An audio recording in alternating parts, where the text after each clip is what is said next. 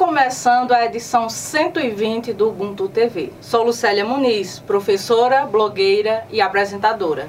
Sou uma mulher negra, tenho cabelos castanhos, estou trajando uma blusa preta e uma calça vinho. E ao fundo estou com a imagem de um banner no formato de uma parede com tijolos e três quadros com a temática Café e Gatos. E vamos aos recadinhos que recebemos através das redes sociais. Quero começar aqui mandando um abraço para Ana Cleonice Pereira. Ela que aproveitou para parabenizar Valdênia, a nossa entrevistada da edição anterior, ela que disse que estava encantada com tanta sensibilidade em forma de palavras. É Ana Cleonice é uma das pessoas que está aí sempre acompanhando o nosso trabalho, deixando sua mensagem, seu recadinho. Eu tenho que agradecer assim por todo o carinho aí, pela interação. Um abraço, Ana Cleonice. E quem também deixou o recadinho foi a entrevistada da nossa edição anterior, a Valdênia Belisário. Ela que convidou a todos que não conhecem ainda a agência Clique, o trabalho que realizamos através do Ubuntu Notícias, para conhecer. Diz que temos uma equipe linda, né? Eu que faço questão sempre de apresentar a nossa equipe para os nossos entrevistados. Agradeço, Valdênia, por todo o reconhecimento e carinho. E quem também deixou recadinho foi a Gilvânia Alves, ela que aproveitou para nos parabenizar, disse que realizamos um excelente programa, ela que também aproveitou para parabenizar a Valdênia, a entrevistada da nossa edição anterior, e disse que a mesma está sempre se preocupando com o bem-estar da comunidade e que realiza um lindo trabalho. Então, Gilvânia, fica aqui a nossa gratidão, meu carinho. Obrigada por você ter deixado o seu recadinho. E quem também deixou seu recadinho foi a Giane Almeida. Ela disse que a matéria foi maravilhosa, ela fazendo referência à nossa edição anterior. Aproveitou também para parabenizar a Valdênia Belisário, que é colega e amiga da mesma, né? E ela disse que, como sempre, a Valdênia está dando um show em tudo que faz, né? Giane, fica aqui a nossa gratidão. Giane, que também sempre está aí acompanhando o nosso trabalho, deixando mensagens, interagindo. Fica aqui aqui um agradecimento especial. E começando o giro da semana, eu quero mandar um abraço diretamente para Ponta da Serra, no Crato, para dona Nailza, ela que é a vovó do meu colega de trabalho e amigo, professor Guilherme Petrola. Dona Nailza, que no dia 22 de outubro completou 85 anos de idade. Ela que chama-se Maria Ribeiro de Brito, ela que, como eu falei aqui na chamada da matéria, é a vovó do meu amigo e colega Guilherme Petrola. E eu aproveitei, gente, para deixar aqui essa mensagem a felicitando por mais esse ciclo. E ela deixou um áudio, gravou um recadinho agradecendo que vocês vão conferir a seguir. Lucélia, muito obrigado por se lembrar de mim e não tô, e não esqueça de mim nem de Guilherme, que eu não esqueço vocês. Todos amigos dele eu vou ainda trazer para aqui. Tá bom? Ainda aqui no giro da semana vamos falar de esporte. O prefeito Dariomar Rodrigues institui o programa Auxílio Atleta em Altaneira, Ceará através de projeto de lei, o mesmo instituiu o referido programa destinado a incentivar, fomentar e promover os atletas e para-atletas do município de Altaneira que participam de eventos esportivos, estudantil, estadual, nacional e olímpico. E ainda aqui no giro da semana, deputado Idilvo Alencar apresenta relatório do Sistema Nacional de Educação, SNE. O projeto que visa melhorar a gestão e a governança da educação, instituindo um sistema de colaboração entre União, Estados e município para a melhoria da qualidade da educação pública. No oferecimento de Agência Clique. WM Contasse Contabilidade, Assessoria, Consultoria e Engenharia. Madeireira Madresul. Salão Inovarte. Conceito Livraria Café. Vereador Pedro Eduardo de Santana do Cariri. Instituto Multiprofissional de Ensino. Centro de Educação Básica SEB. Flor de Açúcar. Lucena Calçados.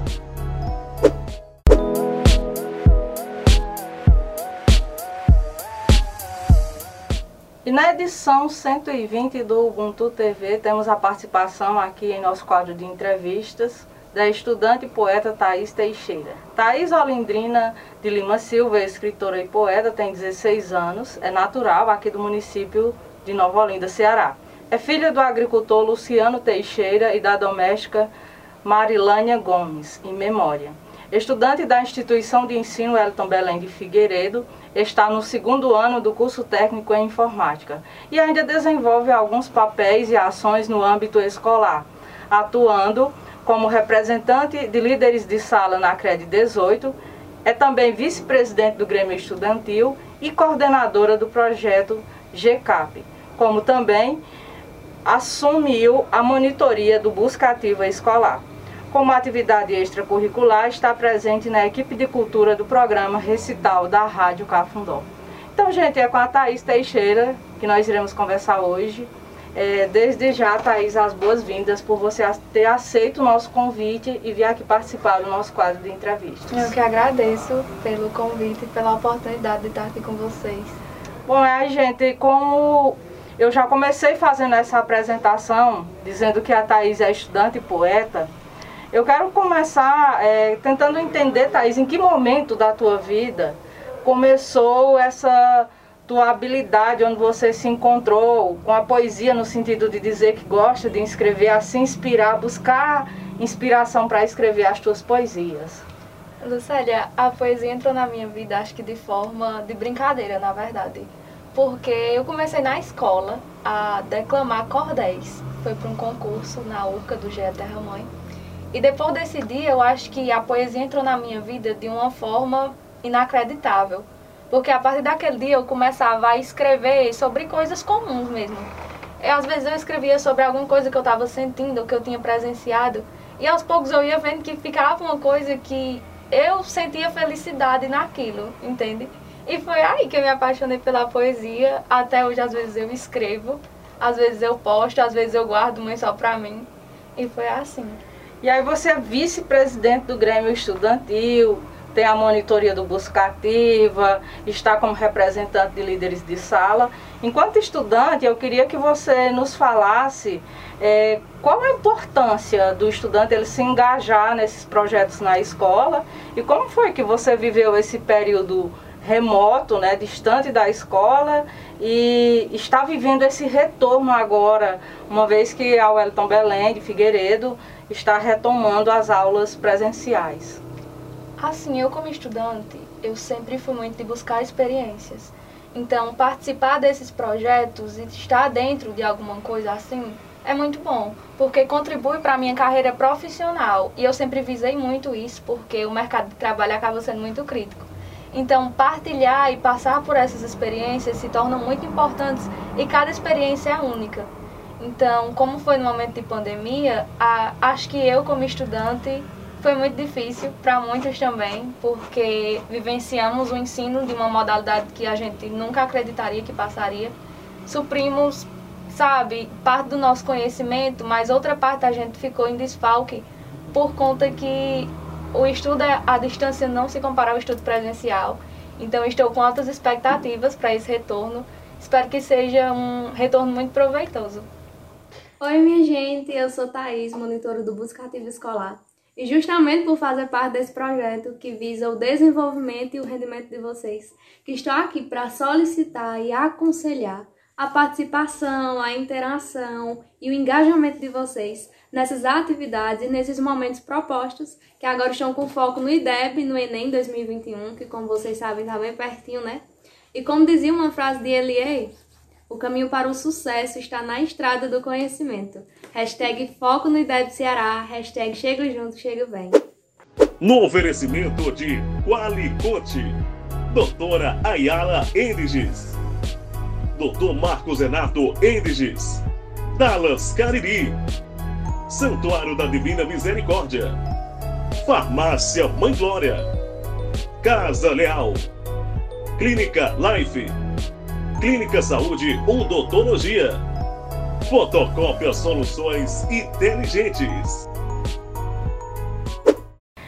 E aí eu quero também já aproveitar a tua presença aqui, né? Essa semana eu já entrei em sala e conversando com os alunos sobre sonhos, é, expectativas para o futuro. Inclusive, muitos professores é, acolheram os alunos falando sobre os sonhos, a importância do que os nossos alunos estão pensando para o futuro. E você, Thaís, você está no curso técnico em informática, mas o que você almeja é, para o teu futuro, em termos até mesmo da escolha de um curso é, universitário?